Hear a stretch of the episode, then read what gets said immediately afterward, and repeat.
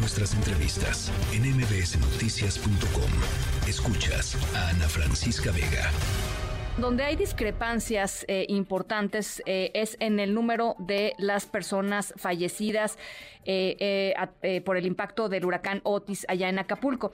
De acuerdo con la información de la agencia de noticias Cuadratín Guerrero y con funerarias del puerto de Acapulco, hubo por Otis al menos 350 personas muertas, cifra que pues evidentemente contradice, hoy mismo habló el presidente en la mañana, contradice el reporte oficial que habla únicamente de 48 personas fallecidas. En la línea telefónica, Ricardo Castillo, director de la agencia de noticias Cuadratín Guerrero. Gracias por conversar esta tarde con nosotros, Ricardo.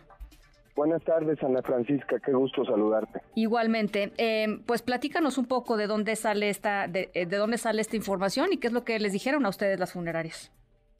Bueno, es un trabajo de, estrictamente de, reporteo. Eh, hoy mismo las autoridades locales han dicho que eh, es, solamente una suposición, pero es eh, eh, completamente documentado con testimonios de gente que trabaja en, las funerarias. que nos han dicho simplemente en una en una sola nos han dicho que llegaron a recibir de entre 50 a 60 cuerpos y esa misma esa sola cifra pues ya rebasa la oficial. Sí, claro. De manera que, eh, bueno, si esto lo multiplicamos por otras que hay en Acapulco, eh, pues eh, sí la cifra es mucho mayor a lo que se está diciendo. ¿Cuántas cuántas funerarias hay en Acapulco? ¿Sabes más o menos? O sea, digamos, establecidas. ¿Con cuántos hablaron?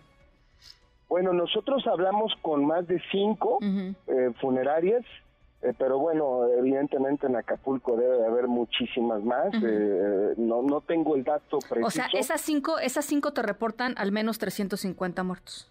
No, esas, esas funerarias eh, nos reportan una cifra global de lo que ellos han hablado con las demás, ah, con sus colegas, digamos, estos funerarios con los que nosotros hablamos, pues nos dan cuenta de una cifra global superior a los 300 muertos. Ahora, nosotros lo que hemos estado pidiendo y, cuestionando es por qué no hay, como en todo desastre natural, Ana Francisca, una lista oficial de muertos y desaparecidos con nombre y apellido.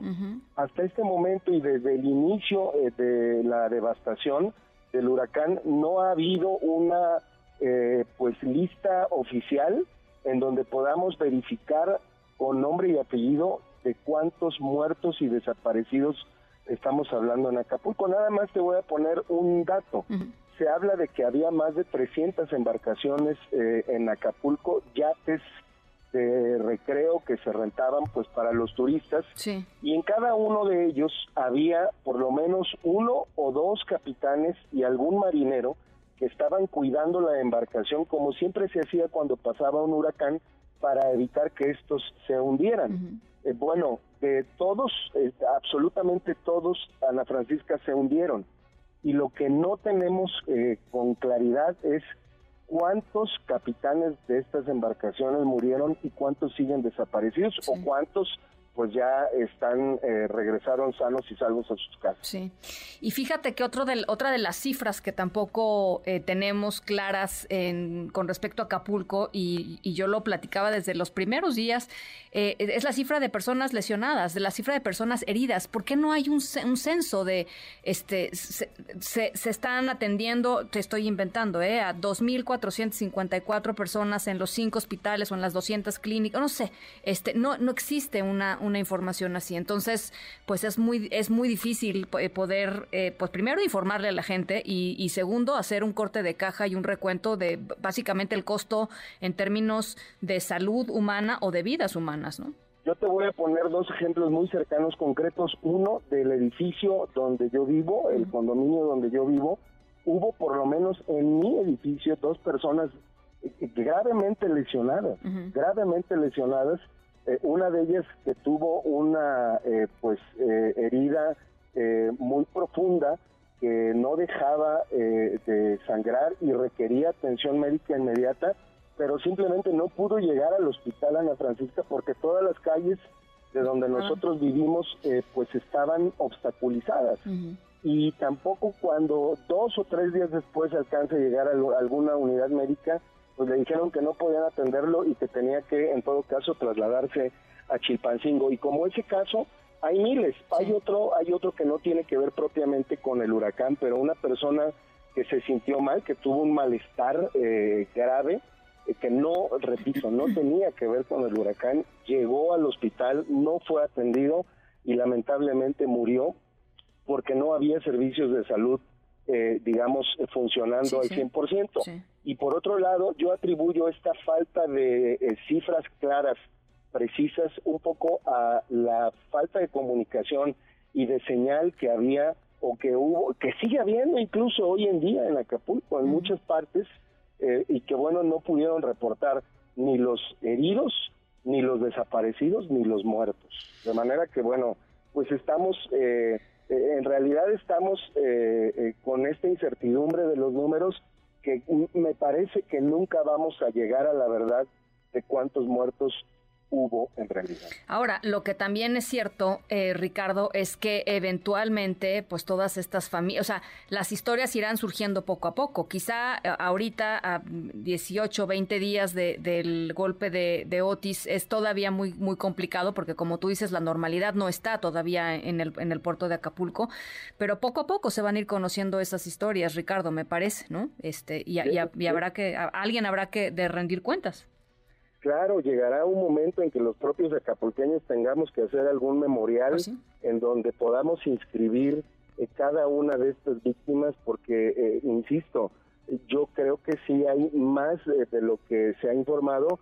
Y bueno, un poco de lo que se ha cuestionado en el número que nosotros hemos ofrecido, ha dicho, repito, la autoridad hoy en Guerrero, dijo que es una mera especulación la cifra que nosotros dimos, se ha dicho que eh, no puede haber más muertos de los oficiales porque todo está registrado en la fiscalía y eh, también en el registro civil con las actas de defunción.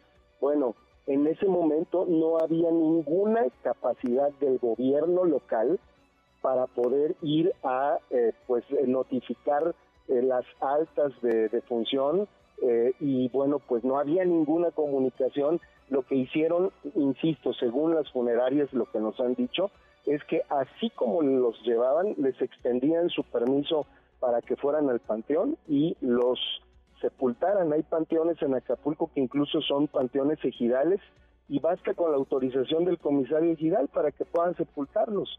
De manera que esa cifra, Ana Francisca, oficialmente pues parece ser que nunca la vamos a conocer. Bueno, pues eh, vamos a vamos a seguir en este tema.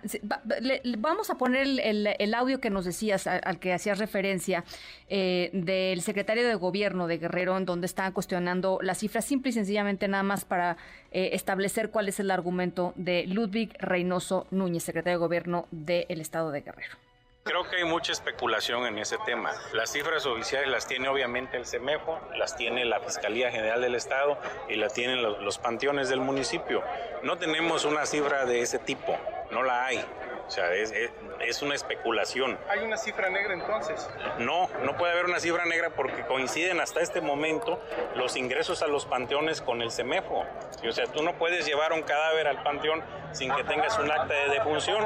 Entonces, nosotros estamos haciendo ese trabajo desde el primer día, hemos estado haciendo este, esta labor. Se instaló un módulo del registro civil en, en el CEMEFO y las cifras cuadran con lo que se ha presentado hasta este momento. Bueno, pues justamente lo opuesto de lo que tú nos dices, Ricardo.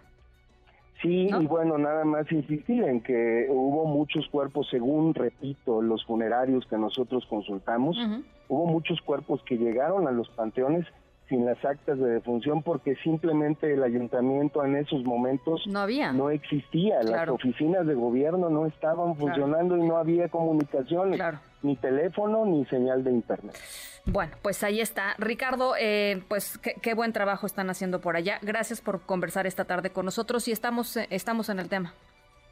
Buenas tardes para servirte, Ana Francisca. Ricardo Castillo, director de la agencia de noticias Cuadratín, allá en el estado de Guerrero. Noticias.